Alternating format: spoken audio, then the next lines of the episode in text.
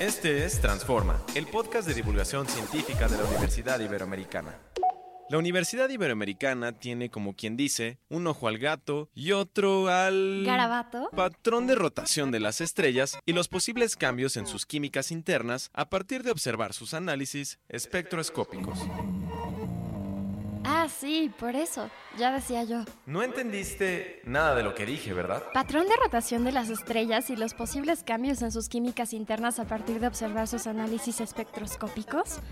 No, eh, ahora sí no entendí nada. La Universidad Iberoamericana estudia, a través de su Departamento de Física y Matemáticas, la relación que tienen la rotación de las estrellas y su composición química interna. A ver, a ver, a ver, a ver, a ver. Espérate, espérate. ¿Las estrellas giran? Claro, no solo eso.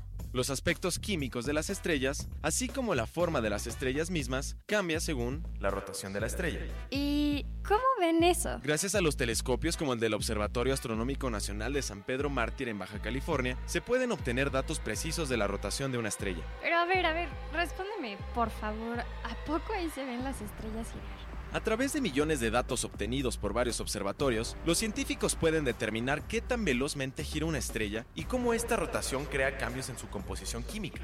¿Y cómo lo hacen o qué? Muy fácil. Las estrellas tienen espectros. ¿Cómo espectros? ¿Espectros del más allá? ¿Así de esos que asustan? ¿O qué tipo de espectros? Para eso y más, ¿por qué no le preguntamos a la doctora Anabela Arrieta Hostos, académica del Departamento de Física y Matemáticas de la Ibero, que nos platique qué es eso del espectro de una estrella? El espectro de una estrella es, haz de cuenta, como yo te decía, que cada estrella tiene sus condiciones físicas y lo único que observamos nosotros es la atmósfera. La atmósfera nos permite decidir mediante la descomposición de la luz con algo que se llama espectrógrafo, que no es otra cosa más que un prisma, pero muy, este, muy trabajado, nos permite descomponer la luz. Entonces, a través de la descomposición de la luz en diferentes frecuencias o longitudes de onda, nosotros podemos determinar o identificar ciertos rasgos que se ven en el espectro que nos pueden decir esto es debido a carbono, esto es debido a nitrógeno, esta se produce en el oxígeno, esta no sé qué. Y la forma que te da esas líneas, llamémosle, nos da información de la cinemática, de cómo se está moviendo el gas ahí. Entonces, como cada persona tiene por la nariz chueca, el ojo grande,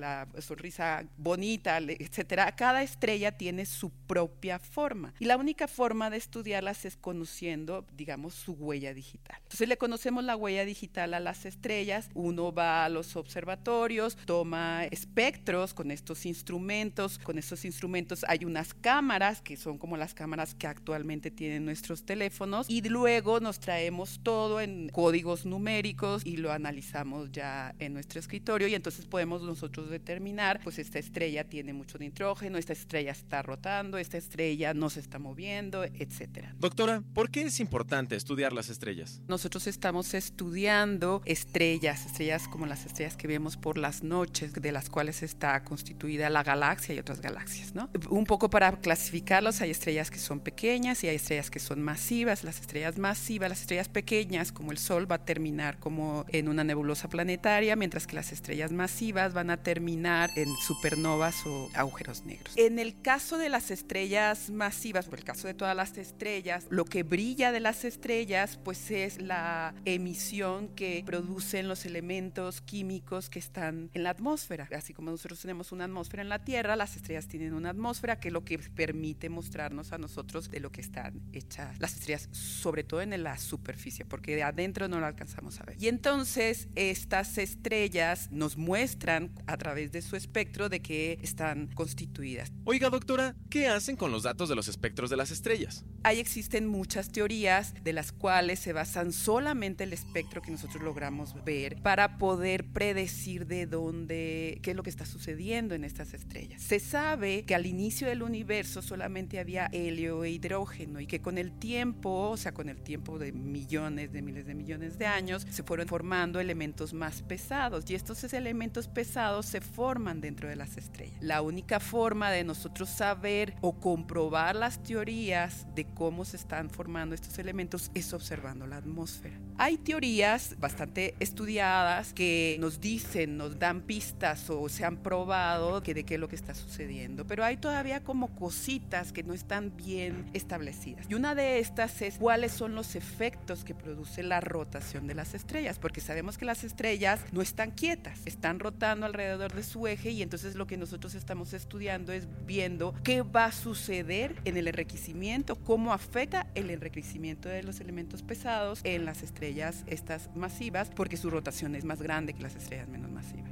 En muchas de las disciplinas de la física teórica, pues no tenemos aplicaciones inmediatas. Sin embargo, fíjate que la naturaleza tal como la conocemos está constituida de átomos.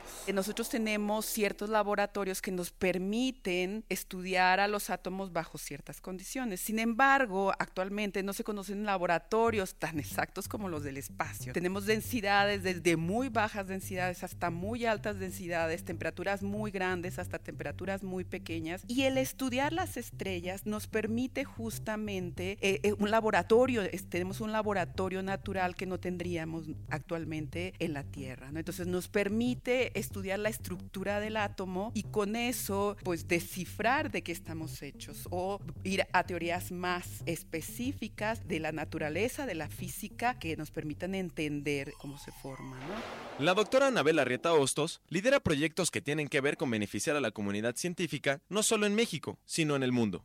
Doctora, ¿cuál es la importancia de tener un servidor con datos de estrellas disponibles para todo el mundo? En la Iberia estamos nosotros trabajando y un poco de los retos de los que hablas, bueno, pues todos los proyectos tienen sus propios retos, eh, eh, si no, no sería investigación, no sabemos hacia dónde vamos y cuáles son los problemas con los que nos vamos a enfrentar. En particular, este proyecto ha tenido de todo tipo de retos, originalmente se diseñó para que nosotros tuviéramos y íbamos a tener un código que podía este, modelar la física en dos dimensiones, que es algo que no pudimos concluir porque uno de nuestros integrantes falleció. Ese fue el primer reto. Pero luego, entonces decidimos darle un cierto o otro enfoque y entonces decidimos con el código que ya teníamos íbamos a hacer estudios de espectros o simular espectros de estrellas masivas, pero necesitábamos muchos. Y cada uno de estos modelos tardan en correr alrededor de cuatro horas. Entonces, hacer un modelo nos cuesta cuatro horas para especialistas hacer el modelo para una estrella requeriría de alrededor de entre 100 y 30 modelos. Entonces, para poder reproducir el espectro, pues implicaba tener una gran cantidad de tiempo de cómputo para poder realizar este experimento con la nueva modificación. Y entonces, pues aquí lo que nosotros hicimos fue, fuimos y tocamos puertas en otras universidades, otros institutos, para que nos permitieran usar supercomputadoras, porque nosotros en la Ibero no tenemos una supercomputadora. Bueno, nos permitieron utilizar alrededor de como mil núcleos en los cuales nosotros corríamos paralelamente ciertos programas y entonces estos programas, de hecho estos programas son difíciles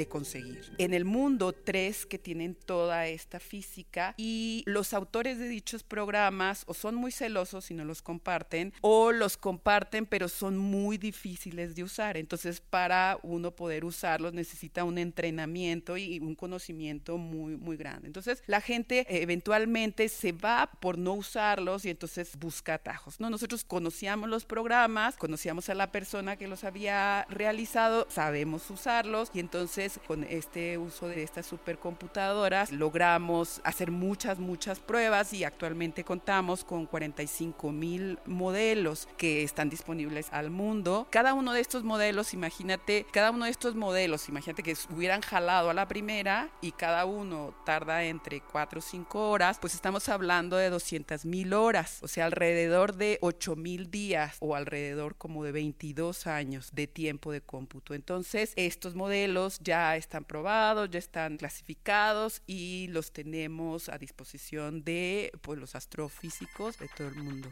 ¿Cómo cree usted que impacte la astronomía estelar en cómo vivimos nuestra vida día con día. Es importante saber de dónde venimos, ¿no? Si yo te digo que todo lo que estamos tocando no se formó en la creación del universo, sino que se está formando en las estrellas, entonces es importante nosotros saber hacia dónde vamos, cómo ha evolucionado el universo desde el punto de vista químico, qué nos espera más adelante, ¿no? Y como yo te decía, estudiar este tipo de, de propiedades que tienen los átomos desde el punto de vista en laboratorios que no contamos en la Tierra nos permite entender pues más sobre la física de la cual estamos hechos. Hay muchos casos, por ejemplo, que se han originado para el estudio de las estrellas y que actualmente las vivimos en la vida cotidiana. Uno, por ejemplo, son las cámaras de CCD que tienen todos los teléfonos. Todos estos teléfonos se hicieron a partir de estudios que requerían los astrónomos para poder estudiar las estrellas. Y estos son los